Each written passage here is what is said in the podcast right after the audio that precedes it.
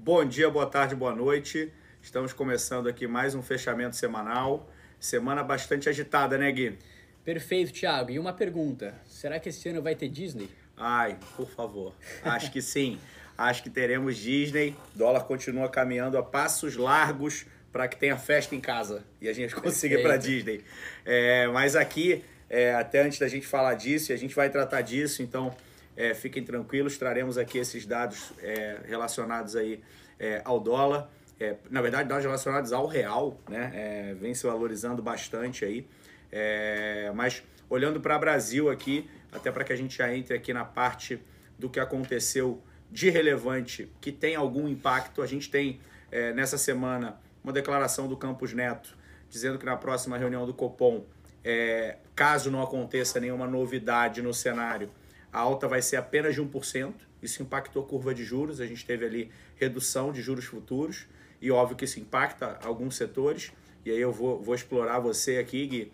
É, e também a gente tem aí a, a pesquisa do Datafolha com a menor diferença entre Lula e Bolsonaro, e a gente está cada vez mais caminhando para que o cenário eleitoral também tenha peso é, quando a gente for olhar para números na Bolsa. Mas eu queria ouvir já de você, Gui, a parte aí de números, como é que foi Bovespa, o que, que a gente teve aí de novidades, inclusive também com uma calma, óbvio, continuamos torcendo para que a guerra acabe, mas ela essa semana não trouxe grandes novidades.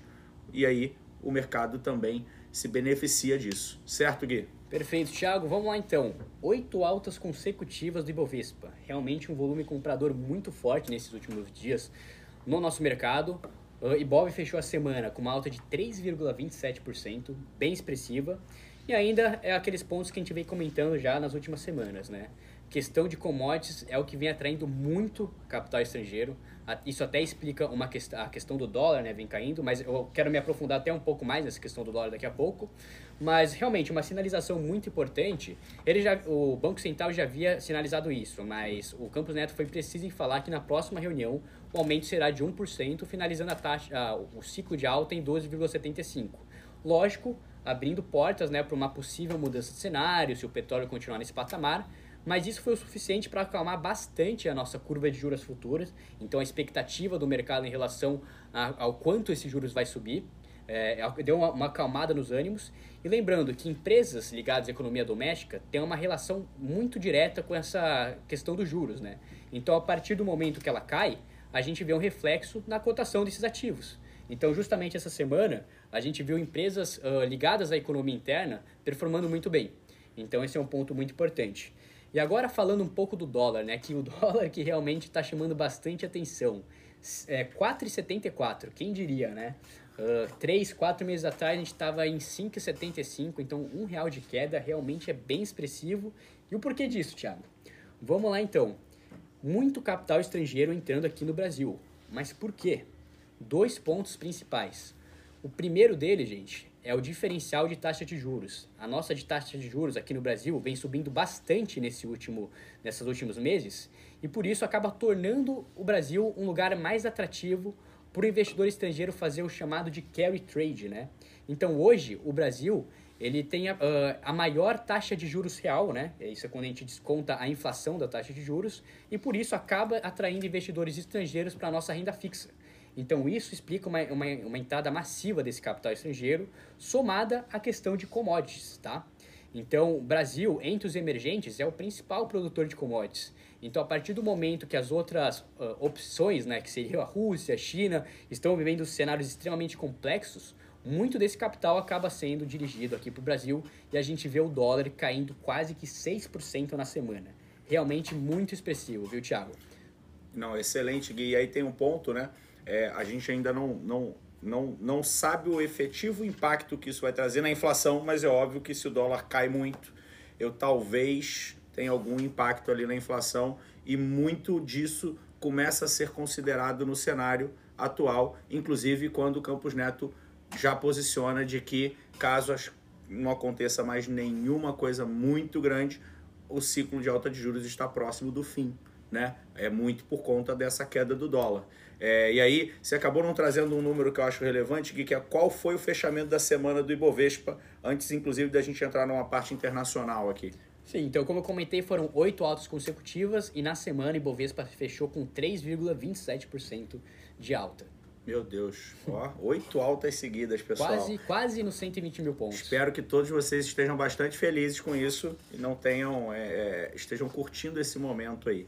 E, e aí quando a gente olha para internacional, né? A gente tem guerra é, sem grandes novidades. Acho que talvez a principal delas é uma declaração é, da Rússia dizendo que vai focar esforços no leste da Ucrânia, que na verdade, é, e aí vale vale aqui é, alguma, algum nível de explicação histórica, é onde inclusive tem uma maior concentração de russos efetivamente, né? A gente teve inclusive alguns anos atrás a situação da, da Crimeia, enfim, e basicamente dizendo que vai consertar esforços ali.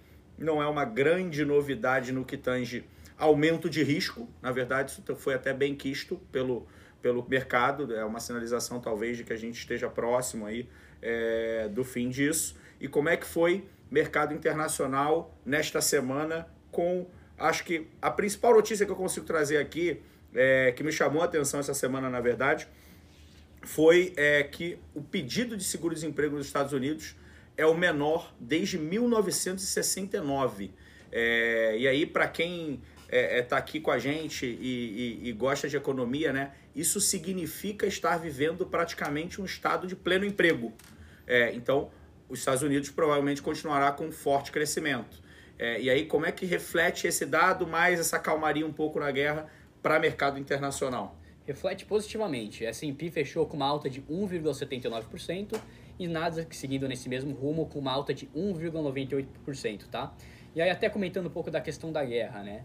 É, tudo indica que a gente está dirigindo para um cessar-fogo. Até porque a guerra em si ela não é positiva para ninguém, nem para a Rússia nem para a Ucrânia. Então, quanto antes ela terminar, melhor. E essa, essa fala né, do, do Putin, essa demonstração que eles estão dirigindo o foco desse, desse conflito mais para o leste, o leste da Ucrânia, mostra também um certo recuo, né? Então também é algo que o mercado enxergou de forma positiva, veio numa, enfim, uma, uma calmaria nessa, nesse conflito, né? Então acaba refletindo positivamente e sempre bom falar que é, é muito importante nesse momento a gente ficar de olho nas commodities, tá? Porque um dos motivos das commodities estarem subindo é justamente essa guerra. É uma guerra inflacionária, impacta, enfim. A gente já falou isso milhares de vezes, não vou repetir. Mas a partir do momento que essa guerra ela se acalma, ou se até se finaliza, pode ser que num curto prazo a gente veja essa, essas commodities caírem de preço, tá? Então ficar, ficar de olho também nisso aí, que é um ponto importante.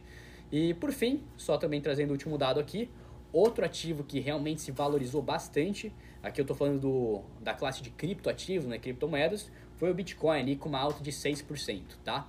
Re refletindo também essa, esse apetite a risco um pouco mais alimentado agora nesse cenário atual. É, e posso, posso adicionar um outro ponto aí.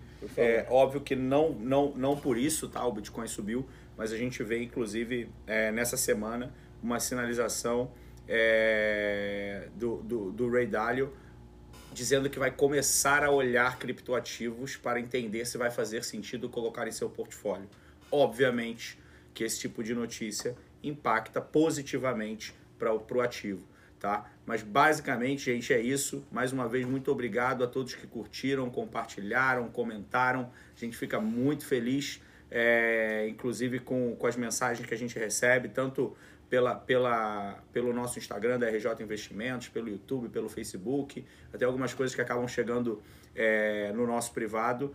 É, e é isso, gente. Uma boa semana a todos e divirtam-se. Da minha parte, igualmente, um ótimo final de semana. Obrigado pelos feedbacks e até a próxima, gente. Um abraço.